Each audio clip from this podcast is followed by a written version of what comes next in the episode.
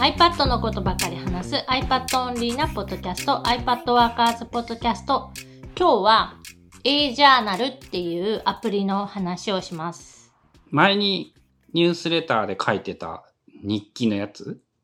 そう。えっと、ペンシルキットが使えるプランナーアプリ。まあ、手帳アあプリ。手帳か。日記っていうか。なので、種類としては、えー何度かこの iPad Workers Podcast でも話をしたり、本にも書いた、あの、ペンシルプラナーっていう手帳アプリに似ているアプリ。で、えっ、と、この A ジャーナルっていうアプリは、無料で使えるアプリで、まあ無料だとそのページ数に制限がある。1日に作れるっていうか、日付と連動する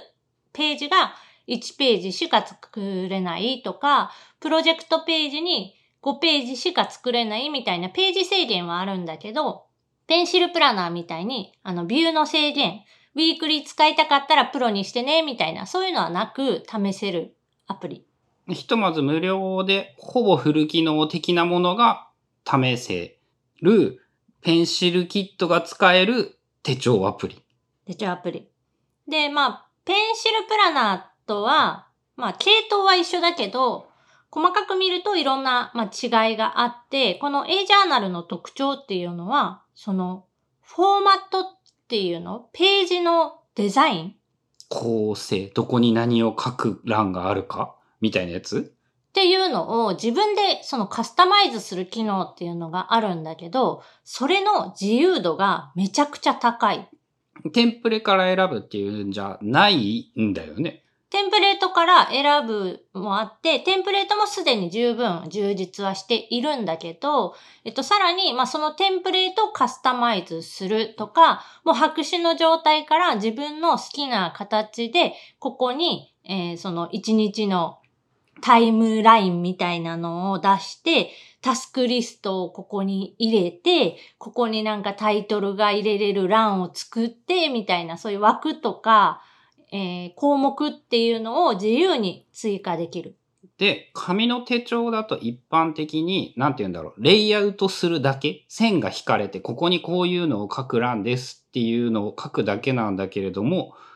このアプリは、そのなんかウィジェットを並べるみたいなイメージになるってことなんだよね。そのタスクの欄だったり、カレンダーっていうか予定の欄だったりっていう。そう、あの、全部っていうわけじゃないんだけど、そのカレンダーとか、to do っていうような、その、パーツは、Apple 標準のカレンダーだったり、リマインダーをその連携させる、取り込むことができるので、一日のタイムライン上に自分がカレンダーに登録している予定を表示させるっていうことができる。っていうのを聞いて、なんかね、その何に使ったらいいかわからんけどね、ちょっと使ってみたいなっていう感じに思ったんだよね、最近。で、もちろん、あの、ペンシルキット対応で手書きに特化してる系のアプリなので、その、読み込んだ予定とかタスクの上に手書きで書ける。カレンダーの隙間っていうか予定が書いてあるところに直接文字が記入できる。でペンシルプラナーも同じような機能を持ってるんだけど、それと同じようなことがこの A ジャーナルでもできる。カレンダーとかタスクは編集できるの？編集できる。えっ、と、あ、リマインダーに関しては、読み取りと、その完了したかどうかっていう、その、完了してたら、A ジャーナル上でなんかチェックマークが入るっていうような感じで、一方通行っていうのかな？リマインダーの内容をただ映し出すだけで、A ジャーナル側からリマインダーの追加をしたりとか、チェックを入れるみたいなことはできない。あ、ダメなんだ、そこは。それならもうスクリスプリットビューしてしまった方がいいんやね。でもカレンダーに関しては編集ができる。直接その日付明日にしようって言って予定が変わったとか、新規の予定の追加もできる。できる。え、新規はちょっと微妙。カレンダーアプリから追加しないといけないけど、イベントの編集は、この A ジャーナル上からできる。あ、じゃあその辺に関しては完全に自由ではない。まだできることもあるっていう程度なのか。で、ペンシルプラナーの劣化版みたいにそれだと聞こえてしまうんだけど、実はペンシルプラナーよりも優れたところも結構いっぱいあって、例えばペンシルプラナーって写真の添付ができない。今はまだ画像を貼り付けたりとかができないんだけど、こっちの A ジャーナルに関しては、カメラアプリ、カメラロール、写真アプリから写真を入れたりだとか、あとはまあステッカー機能みたいなのが入っているので、アプリの中でなんか使えるアイコンみたいなのが貼れる。グッドノーツ5みたいなやつかな。そうそう。なんか GoodNotes 5用のような機能も、えっ、と、入ってるって感じ。で、あとは同じメーカーが作ってるアプリに A トラッカーっていう、なんかその、時間を測る、タスクを開始したらなんか再生をして、で、やめたら停止みたいな、あの、タイムトラッキングアプリっていうのも同じメーカーが出してて、で、それがそのアプリ間で連動するっていうか、アプリを iPad に両方2つのアプリを入れておくと、A ジャーナルのその手帳アプリからワンボタンでそのタイムトラッキング用のアプリが起動して再生するとか停止するができる。うん、そのトグルみたいなやつがうまくアプリ内で連携できる。で、A ジャーナルの中に、そのトラッキングで記録したデータっていうのを読み込んでタイムライン上に表示もできる。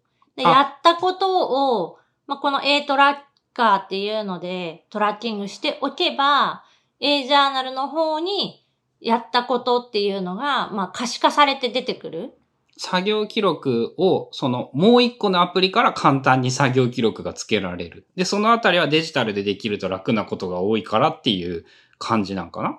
で、アプリをわざわざ自分でこう切り替えたりとかしなくっても、なんかあの、メニューボタンの一個に、その、別のアプリを開くボタンみたいなのがあるから、そこを押せば、あの、行き来が簡単にできる。そうするとあれだね、その A トラッカーがどのぐらいの便利さなのかっていうのによって、こいつの便利さも変わりそうな感じがするね。まあ、こっちの A トラッカーっていうアプリも、アプリ自体は無料で、まあ、その代わり広告が表示されるとか、えっ、ー、と、タスク作れる数、なんかあの、登録しておける数が限られてるとかで、まあ、本格的に使うなら、課金というか、えっと、買い切りで800円だったかな ?A トラッカーの方は。A ジャーナルは？A ジャーナルの方は、買い切りと月額年払いと両方あって、月額だとだいたい350円とかだった気がする。まあ、それなり、年間4000円ぐらいか。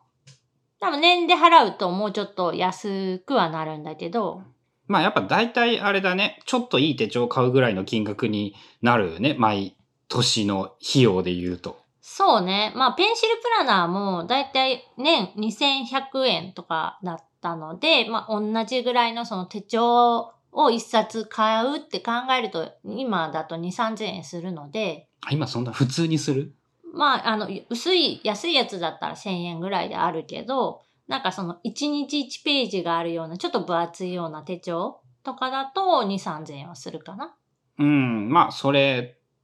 と同じぐらいの値段というのが、やっぱ多分売れる金額がそのぐらいなんやろうね。まあ、ちょっとその、使い始めというか、あの、自分に合ってるかどうかっていうのは実際こういう手帳アプリとかって使ってみないと多分わからないと思うので、えー、試してみるっていう意味では完全に無料でできるので、よかったら、まあ、試してみてください。えっと、ペンシルキット対応なので、まあ、書いたメモを別のアプリに持っていくっていうことも割と簡単にできます。メモ帳にさらっと写したりとかは？できる。簡単。逆もできる。メモに書いたやつを A ジャーナルの方に持ってくるとか、プロドラフトに持っていく、持ってくるっていうのは簡単にできる。有料にしないと1ページまでの範囲にしか書けないんだよね。言ったら、大雑把に言うと。まあ、大雑把に言うとそういうことだね。2ページ目以降を、まあ、作ろうとすると、えっ、ー、と、プロプランにしてくださいっていう風な感じで言われるので、1日1ページ以上のページが欲しい人あの、いっぱい書いといてさ、いるやつだけこうメモ帳に移そうみたいな運用をする場合に、